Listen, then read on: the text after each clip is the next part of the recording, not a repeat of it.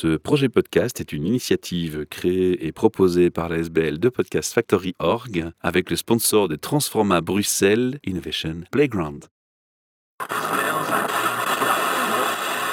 You're listening to the Podcast Factory. Bienvenue pour un nouvel épisode Midoricast, votre podcast sur la transition, les initiatives positives pour l'environnement et pour la société. C'est un projet produit par deux Podcast Factory Org et nous sommes ici au salon Hope à Namur à l'Arsenal en partenaire du Salon Hope lui-même pour mettre en avant les exposants et les personnes qui apportent un mieux et un meilleur futur à notre société, en tout cas qui ont cette ambition. Alors j'ai reçu le mari. Le monsieur nous parlait des petits dons de pétillon. J'ai reçu la fille et comme on fait tout en famille chez vous, j'ai la maman, j'ai Audrey. Alors Audrey va pas répéter ce que les autres ont dit, évidemment. On va un peu étendre le sujet. Donc quelque part, vous trichez, vous aurez plus que vos 10 minutes, vous aurez trois fois 10 minutes. Mais c'est pas grave. Alors on va parler un peu d'un aspect pas encore abordé dans les échanges précédents. C'est l'aspect des collaborations avec d'autres entités, d'autres bénévoles. Et c'était ça que vous aviez envie de me partager aujourd'hui. Vous pouvez un peu m'expliquer de quoi il s'agit? Oui, donc euh, je vais d'abord démarrer justement du salon Hope pour justement profiter de montrer aussi les autres. C'est que quand on est tout seul dans son coin, au début, on peut se dire euh, oui, mais moi, j'ose pas, je suis toute seule, je fais ça, je commence, aller une semaine, deux semaines, j'ai peur de m'essouffler.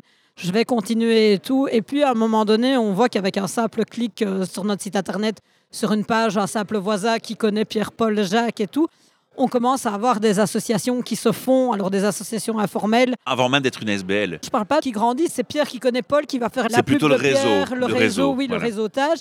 Et alors justement, si au départ on a peur de se retrouver, surtout pour nous qui sommes en région rurale où, où, justement il faut faire beaucoup de kilomètres pour arriver chez les gens et tout, bah, à un moment donné, voilà. Et puis il y a des salons comme Hope qui arrivent, il y a des autres structures et tout qui mettent euh, justement en réseau. Quand j'ai vu voilà justement les podcasts ici, quand vous accueillez les gens, vous regardez pas si c'est des vêtements ou de la nourriture ou quoi que ce soit. C'est pas ça qui m'intéresse. Ce qui m'intéresse, c'est les causes. Voilà, oui, mais justement, et donc à un moment donné, bah, même si on est différent et que peut-être dans un village, bah, le magasin de vêtements, il n'aurait pas nécessairement été rencontrer le magasin de bonbons et encore moins peut-être le monsieur qui fait du vélo, bah voilà quoi. Ici et maintenant même euh, On se en croise. vidéo et tout, on se croise et ça permet donc à un moment donné, moi ce que j'ai envie de dire, c'est à tous ceux qui se disent, je fais mon petit zéro déchet chez moi ou je fais mon petit compost et tout.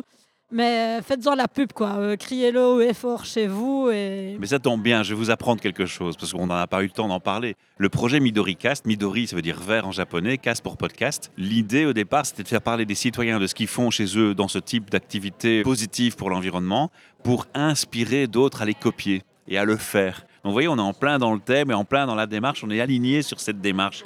Et donc vous, ce que vous offrez, en fait, ce que vous êtes en train de me dire, c'est que dans votre activité, vous assurez aussi la partie réseautage.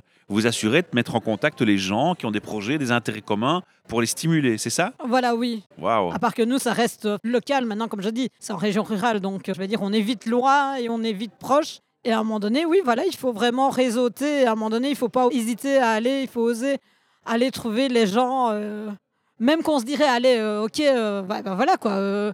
Est-ce qu'un jour, je pense que si j'en reviens au début de l'affaire, j'aurais jamais été voir quelqu'un qui faisait du vélo. Maintenant, ben voilà quoi. Ouais. J'ai du transport à faire, il n'y a pas beaucoup de transport. Allez-y, je prends un vélo. Je vais voir le monsieur vélo. Quand vous dites c'est surtout local, je le comprends bien, hein, je le conçois et c'est évident que c'est important de Mais il faut que travailler ça en fasse des local. petits un peu partout. Mais voilà, déjà de 1 et de 2, je crois que par Internet, maintenant, on peut être local et pourtant avoir un impact à distance, euh, aider les gens à distance. Et j'espère justement que ces podcasts-là vont être vus, euh, bah, comme vous, me disiez Ah, les tantôt. podcasts, c'est international, ça c'est C'est clair. qu'à un moment donné, ça se partage et que, et que le gars au fin fond de la France qui voit qu'il y a une boîte à dons ou qui voit qu'il y a du compost ou, ou tel bonbon, bah allez-y, quoi. Moi, je vais oser, quoi. Il y a, Ouais. il y a des petits Belges là qui osent. C'est ce voilà. qui se passe, voilà, c'est ça, c'est un peu faire circuler la bonne parole et l'inspiration pour qu'elle se multiplie. C'est comme ça en fait. Oui. J'ai une question encore pour vous par rapport aux dons.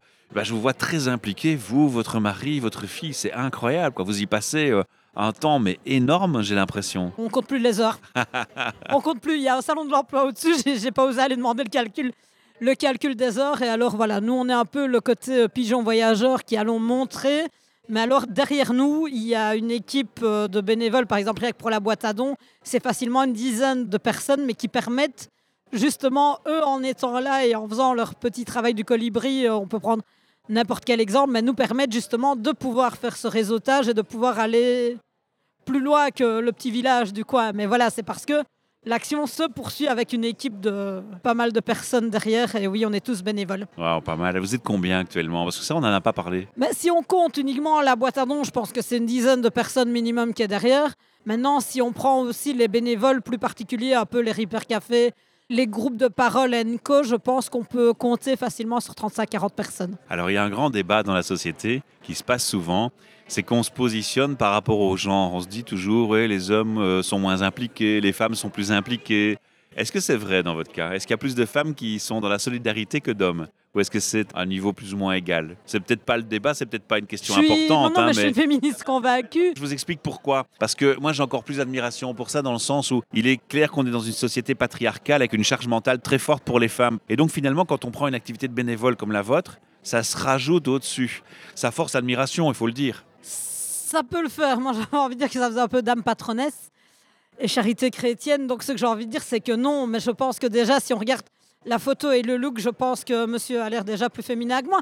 Donc je vais dire, j'ai jamais pensé, c'est vrai que je suis réfléchir en même temps, et je dis non. Il y a autant de mecs, et alors il n'y a pas, il y a pas des tâches euh, féminines entre guillemets et plus masculines.